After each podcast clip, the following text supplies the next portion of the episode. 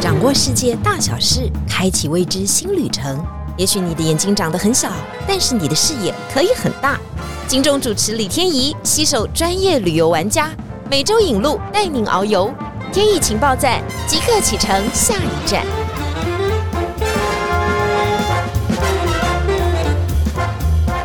情报站，你说赞不赞？欢迎大家来到节目现场。这两年过去了，大家说他们过得还好吗？这里指的当然是人，还有另外一种生物，就是动物了。好，如果要讲二零二三年最让大家惊喜、最想去看到的，而且很想知道他们是不是壮阔依旧的，绝对要到这个大陆去了。非洲大陆每年的动物大迁徙，这绝对是大家心目中最热门的地点。如果人生有梦想清单的话，他可能就排行榜的前几名，就是要去看动物大迁徙。我自己去过非洲啊，但是没有看到动物大迁徙，觉得是毕生可惜的事情。因此，接下来我们要邀请到这一位，据说他已经看到觉得很烦了哈，去过太多次了，但是他绝对是非洲女王，她真对非洲是如数家珍。我们欢迎 Isabel。大家好，我是 Isabel，很高兴这次受到天怡主播的邀请，来跟大家分享每年惊心动魄的动物大迁徙。我想问哦，你说是非洲女王，这是我封你的哈，不敢当。您去过几次呢？去过了有哪些国家？你还没有去过？非洲呢，基本上有五十四个国家。呃，如果真的要算的话，我去过超过三十次。非洲大陆就去了三十次。去过三十次。那如果说要算是专门去看动物大迁徙这样子的行程的话，我相信也有十五次左右。看非洲动物大迁徙十五次，嗯，人生应该没有什么好求的了吧？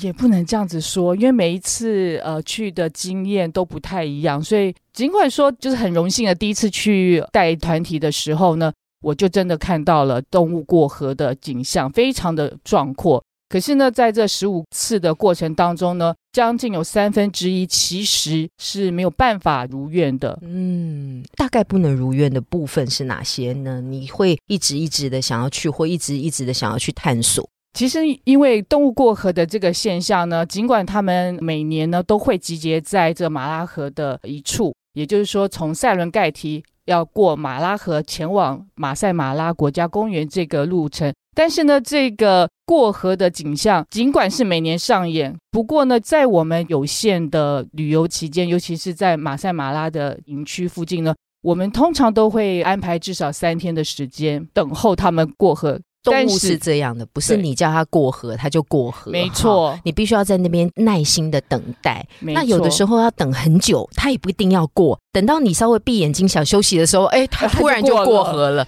所以人生就是这么的奇妙。动物它自己也有它本身的天性。是的，真的就像是天意主播所说的，我们曾经有一次啊，就是已经在吉普车等了超过三个小时。已经到了有一点疲乏的临界点，而且相当的失望。可是呢，就在那一刹那，领头的牛羚呢，他就率先的过河。结果这个后面的十几分钟这种惊心动魄的场面，就一直在我们的眼前。其实这个景象，我相信非常值得等待的。我先想问一下哈，最适合去看动物大迁徙的月份，大概是落在什么时候？因为根据动物大迁徙，它们的季节习性呢，每一年的七月到十月份，这所有的动物呢，基本上它们就会从塞伦盖提国家公园呢过河过到马赛马拉国家公园。所以呢，我可以说非常适合去观赏动物大迁徙的月份呢，大概是在七月到九月份左右，就是暑假的时候嘛。没错，它为什么要过河去呢？就是为了要食物嘛。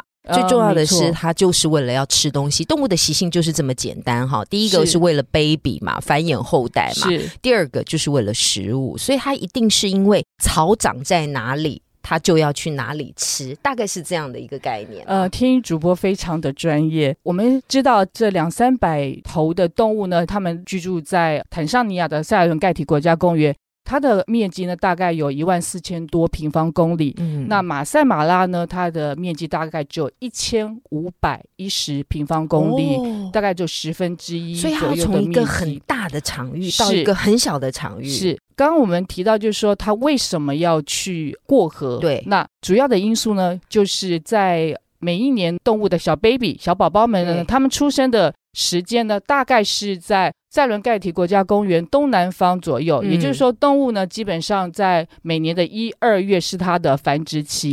把 baby 生出来了，嗯，是的。对然后随着动物的增加，以及嗯就是说草食的一些减少减少，对所以它们必须移动。对所以它就往西走，走到哦塞伦盖提国家公园的西南方这个地方。嗯，所以基本上呢，他们大概花两个月左右的时间，就有点像是游牧民族这样逐水草而居。然后那个时候小 baby 也慢慢慢慢的长大了，可以自己的行动，虽然还是跟着爸爸妈妈，是但是要到一个有食物的地方去。，那这些动物呢，在这个迁徙过程当中，当然总有一天这些食物都被他们吃光，所以他们也就是被迫必须在寻找另外一个适合居住的环境。其实就是在自然生态里面，我们相信大家都非常了解的。那因为这样子的这个环境，它就生生世世的、历历代代的都是在塞伦盖提国家公园以及马赛马拉国家公园进行，所以这就变成说造成这么多人想要去看一个固定的景观是的就每年七到九月的时候，就爸爸妈妈呢带着小 baby 呢，要到另外一个场域去吃草，他是就要渡过这个河。原本的错场域好大、哦，他们进入了一个很小的，大家想到那种试管嘛的感觉，就是有一个窄窄的口以后啊，再到一个场域，但又比原本的小，所以一下子塞进这么多的时候，当然就很壮观了。没错，听主播真的讲到重点。当然就是说要看到动物，甚至是说动物在过河的景观，或者说一些动物迁徙的过程当中，其实我们也可以在塞伦盖提国家公园在不同的月份可以看得到。但是呢，就是为了要去捕捉几百万头的动物呢，要过河，而且要进入到这非常窄马赛马拉马赛马拉国家公园、嗯这样子更狭小的环境当中，所以我们就可以在非常拥挤变成十分之一的这个范围当中，可以看到这些所有的动物。啊，所以能够看到那一刻哦，大家前仆后继的要渡过河，嗯前仆后继还不足以形容哦，这感觉哈、哦，就是大军压境的感觉。因为你看那个画面的时候，它可能是几十万头哦，几十万，它就要渡过那个河。但是我想问惨烈的事情啊，因为听说那个河里面呢、有另外一种动物在等待着它们，没错只要是很弱的小牛羚、小斑马，都非常容易被这种动物攻击。是的，马拉河里面呢，其实有一个他们这是所谓的天敌，好、嗯也就是非洲鳄。鳄鱼，对，非洲鳄。嗯非洲鳄呢，基本上他们呢，真的都不费吹灰之力，它不需要去寻找食物。它每一年呢的七月到十月份，它只要按兵不动的潜在，它一年就吃那么一餐就，够了。是，啊，真的是这样子。哦，就等着这些对小的来，腿瘸了、跑不快的，他就嗯来了。他在渡河的时候，他是挑这些弱小的吗？还是他们会呃互相帮忙去捕食这些弱食者？其实呢，非洲鳄他们基本上当看到这么多的动物在过河的过程当中呢，它都是在寻求一个时间点，然后去攻击哦一些比较旁边的，因为它也没有办法潜入到过河的这中心去。所以都是在外围，那当然就会有一些慌张的啊，甚至就是踩空的，或者它刚好就是捕猎到一些比较弱小的，甚至就是说体力比较不支的一些动物呢，那刚好就被它逮着了。被他抓住了以后呢，他其实也不需要做什么，就是要把它拖回到马拉河里面。这个动物呢，它就慢慢慢慢真的就会变成它的囊中物。我们讲的好像很轻松的样子，不带丝毫的感情。但我想问伊莎贝尔，你看过这样的场景吗？看过那那个时候是非洲鳄对抗了什么动物呢？牛羚，牛羚啊，它就是不管是小牛羚、大牛羚，它的体型其实是大的。对，其实体型都算相当大，但是因为非洲的它的大口一张，只要咬住它，并不需要马上的咬死这个动物，这个动物基本上呢也很难逃了。嗯，你看完以后的感觉是什么呢？其实当然就是说，第一次看到的感觉就觉得蛮残忍的，嗯而且，呢，各位一定要亲临现场，因为呢，感受当场的那种震撼。还有呢，因为还有气味。那我们都知道，就是说，也因为有这么多被咬死的这些牛羚啊，或者是斑马哈这些动物，所以呢，就造成其实在这等待过河的当中呢，空气中是充满着这些尸体的腐败的味道。嗯，嗯然后呢，再加上你，如果你亲眼看到这样的景象的话，真的就可以看到这所谓的丛林法则。我相信这就是原来的自然的秩序，就是这个样子，不是透过摄影机，它是在你的眼前，让您亲自去感受到这样子的一些景象。嗯，这是弱肉强食的社会嘛，没错哈但是人的社会也是这样，其实，在动物的世界也是这样哈。他们为了要饱餐一顿嘛，为了要能够过冬啊，或者是他们必须要养育他们的下一代，所以他们必须要对其他的物种做出一些攻击啊，或者是咬食。其实这些我们看似非常残忍，但是对于这些动物来讲，真是再稀松平常也不过了。没错，那虽然二十几万头、三十几万头，不管牛羚或斑马渡河啊，有些小的被抓到了，但是还是大部分的都保存了。这也达到了他们想要渡河啊、吃草啊、养育下一代的一个很大的目的。是，如果不渡河的话，也没有足够的草供他们食用，因为我们知道说，这大部分动物它们都是草食性的动物，你如果不过河的话，其实它的结局就只有饿死。非洲动物大迁徙，当然最惊心动魄的就是这一环嘛，哈，就是要渡过那个马拉河啊，从另外一个国家渡到了肯亚，哈，就是嗯其实是坦桑尼亚到肯亚，是虽然是两个草原，但是那个河的场域就是惊心动魄。不过大家也好好奇哦，那到底是什么样的动物会渡河啊？是我们想象中的非洲的动物啊，什么大象啊、长颈鹿啊、狮子啊，都会渡吗？还是只是一些草食性的动物？呃，其实呢，主要我们看到的这个非洲大迁徙的景象呢，主要看到的有三种的动物。嗯第一种呢，就是天一主播刚刚有提到的斑马，嗯然后再来呢就是牛羚，嗯那第三种呢就是瞪羚。很多人可能会很好奇，说：“诶，为什么我们常常看到的动物大迁徙只有这三种动物？”那当然呢，在这个逐水草而居的过程当中呢，绝对不是只有这三种动物，只不过其他的动物它们在迁徙的过程当中呢，它们不会以这样子密集的，而且非常有秩序的状态当中来去过河。那主要的因素呢，就是斑马呢，它其实喜欢吃在这个非洲大草原上面嗯这个草的顶部。那牛羚呢，很特别，它喜欢吃的是茎部，就是这个草的茎部。中间段，对，就是中间段。那当这些草被吃完差不多以后呢，其实呢，草还会去长出一些新芽。那我们的小瞪羚们，哦哦，瞪羚喜欢吃这个刚长出嫩芽部分的草，所以呢，就变成说，刚好是这样子的一种生态环境呢，让这三种动物呢，他们觉得他们共生的环境，他们可以彼此的找到适合的这个所谓的生活环境，因为呢，他们喜欢吃的东西是同一种。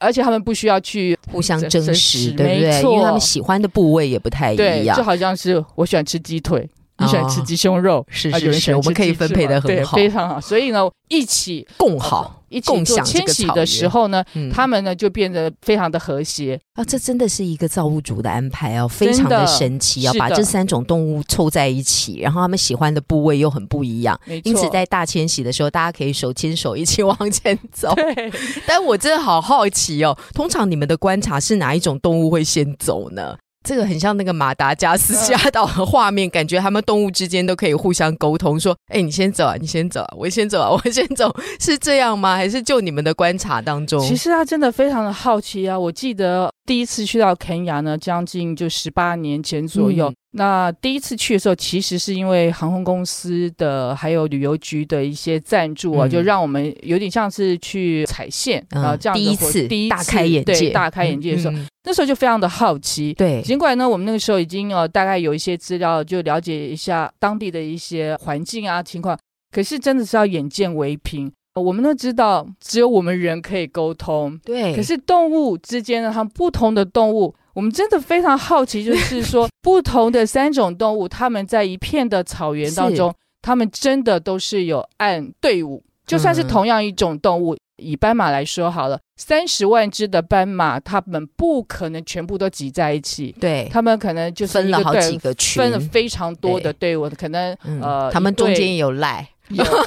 可能有。你要先走啊。没有 WiFi 的情况之下，嗯，对，当然在动物的生活当中，他们一定有这个所谓的我们讲说领头羊，嗯。也就是说每领头一个斑马，领头斑马，对，领领头头牛牛羚羚，领头的邓羚，他们呢就会以这样子的这种队长的身份嗯，啊、去集结他们自己的队伍。哦，对神奇。那但是最神奇的一点是，如果说是同一种动物，我觉得我们非常了解，它一定可以依据一些它的声音啊，或者是嗯它们自己气的味啊或气味，他们可以彼此可以了解。可是不同的动物呢，他们哦要如何去沟所以斑马？会了解刘玲哦。，对，这其实到现在为止呢，我相信是没有人可以给一个正确的答案。可是，在真正的迁徙的过程当中，真的没有发生践踏、推挤，然后甚至呢，就是好像踩踏这样子的。就不同族类，大家也都非常有秩是的序。每一对每一对在这个集结的过程当中呢，他们甚至都保持一定的距离。嗯，所以说想象那个画面是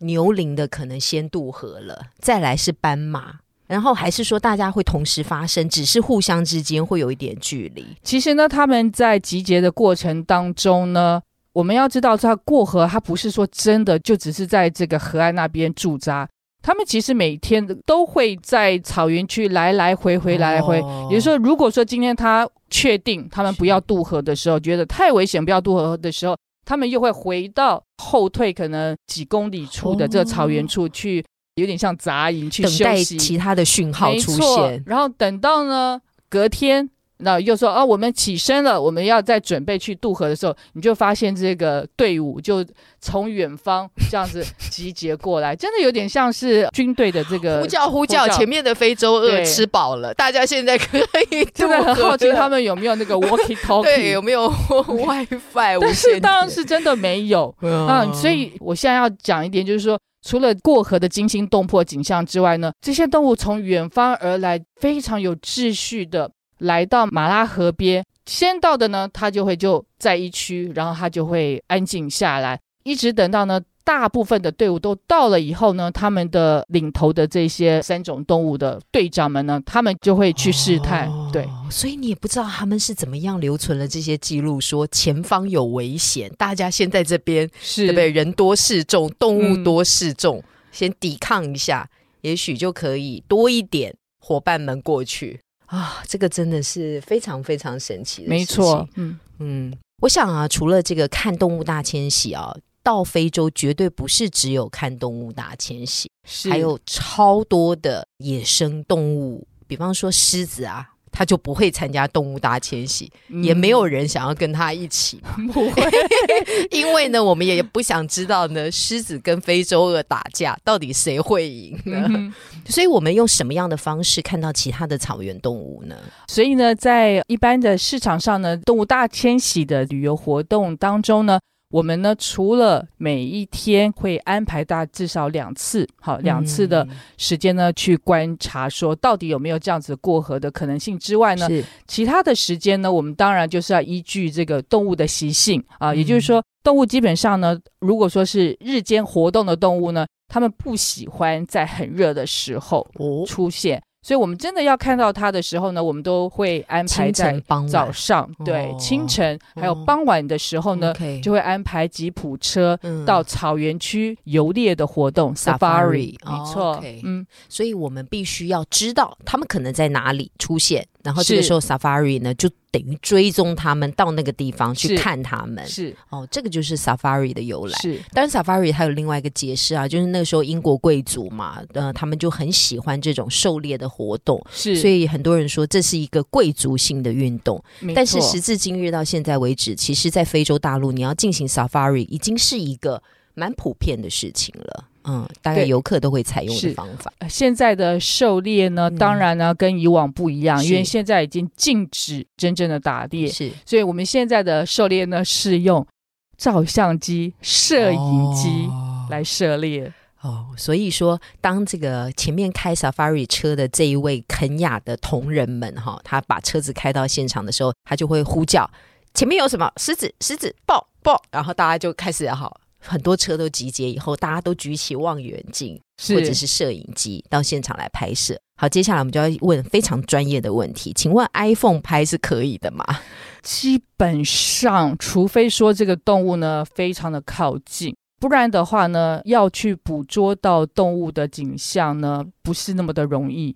那还有呢，就是说，因为动物它都有着 camouflage，就是保护色。有的时候如果没有这些高倍的单眼相机，或者呢用望远镜去先观测到的话呢，我们根本就不知道哇，在你眼前可能五公尺处有一群动物，呃，在草丛当中，或者呢，甚至就是说有一只猎豹。就在我们附近，所以我相信呢。当然，近距离去看到这些动物的机会其实相当的大。可是，甚至呢，动物的移动速度都非常的快。不要认为说动物都非常的。慵懒，他们也都蛮害怕的，他们胆子也都蛮小的。当他们被发现的时候呢，他们一瞬间就这样溜走了。所以，如果说是在近距离使用这所谓的 iPhone 或者是手机拍摄的话，我相信你会非常失望。对，所以带只单眼相机去吧，对不对？在出发之前呢，把技术先练好一下，真的，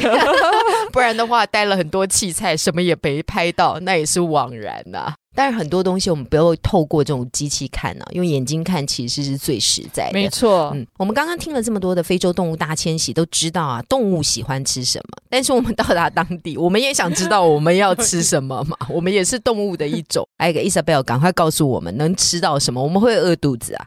来到东非呢，请大家不用担心说哦。到了非洲国家，在餐食的选择上面会不会非常受限，或者有吃不习惯的问题？请大家千万千万不要把这个当做太担心，真的不会有这样问题。嗯，因为呢，非洲的狩猎活动呢，在三四十年来呢，都受到欧美人士的欢迎，所以呢，在餐食的选择上以及供应上面来。说呢，绝对是适合观光客，非常的完备。那唯一不一样的点就是，你一定要来到东非，你才有可能吃到真正新鲜的 game meat。什么叫做 game meat？听起来蛮诡异的感觉啊，也就是这个野生动物的肉啊，野生动物的肉。是的，当然呢，除了一些真的濒临绝种的一些特殊的动物之外呢。其实呢，我们在非洲的旅游活动当中呢，也安排了呃一个大家有机会能够吃到。我相信天一主播，你喜欢吃斑马肉吗？唉，说实在，我还真没吃到呢。但因为那个时候去的时候呢，他们就说，哎，斑马好像是一种比较稀有，那个时候比较稀有了，所以它并没有给我们吃到。但是我吃到其他的肉，是那甚至我相信说，在其他国家。可能可以吃到鸵鸟肉，是那但是呢，就在东非这个地方呢，可以吃到真的比较特别的啊，这野生动物的肉。但是呢，这个肉的供应量呢，请大家就是放心，它绝对不是刻意的去捕杀，为了要让人类呢能够吃到这样子的肉，然后呢就让你去做选择，对，而是每一天呢，他们能够供应到的肉品的种类其实都不一样。懂？那我想问啊，你吃过的肉？最特别的是哪一种肉？最特别的肉其实是鳄鱼肉哦，那是一个什么样的滋味？其实鳄鱼肉有点像鸡肉，也有一点像是鱼肉。那当然也有一些所谓的野味，有一些野味其实呢。在好奇心的驱使之下，尝了以后呢，这就叫嗯，呃，尝过就就是这样子。我知道你吃鳄鱼是想帮那些牛羚报仇。答对了，bingo。那当然，这都是非洲的一些环节。到当地啊，就要去尝鲜哦。不过我也跟大家透露一个小秘辛，因为多年去非洲的时候啊，那那个时候因为 safari 真的头很昏呐，我们就吃了。当天一直没有办法排解那个乡愁，然后又觉得有点水土不服。这个时候呢，就有同伴拿出了两包统一肉燥面。我跟你讲，吃过以后马上好。什么 safari 的头晕啊，看到狮子吃什么以后的啊，会觉得有点不舒服的感觉啊，在浓浓的乡愁之下呢，完全化解，是吧？是吧，伊莎贝尔？是的。你有的时候出去旅行哦，麻烦哦，一定要带一些什么统一肉燥面啊、酱瓜啊这种东西啊，相信都会让你的旅行啊增添很多很多的趣味。听主播现在。肉燥不能好了，鲜虾面了，大家自己去选。鲜虾也不行 啊，好吧，那我们带科学面好了。总之，一定要有家乡味。是，这是这一集的非洲动物大迁徙，非常非常的有趣。我们这一次的 podcast 也做了一些新的尝试，因为我们会搭配呢刚刚伊莎贝尔讲的一些内容，我们也会把影片呢同步的。放在网络上，希望给大家更多的自觉的享受想象的空间。这是今天的天意情报站，我们谢谢伊莎贝尔来要跟我念一下台呼哦，真的很想知道有没有人可以接得上。天意情报站，超级赞，你说赞不赞？谢谢，拜拜。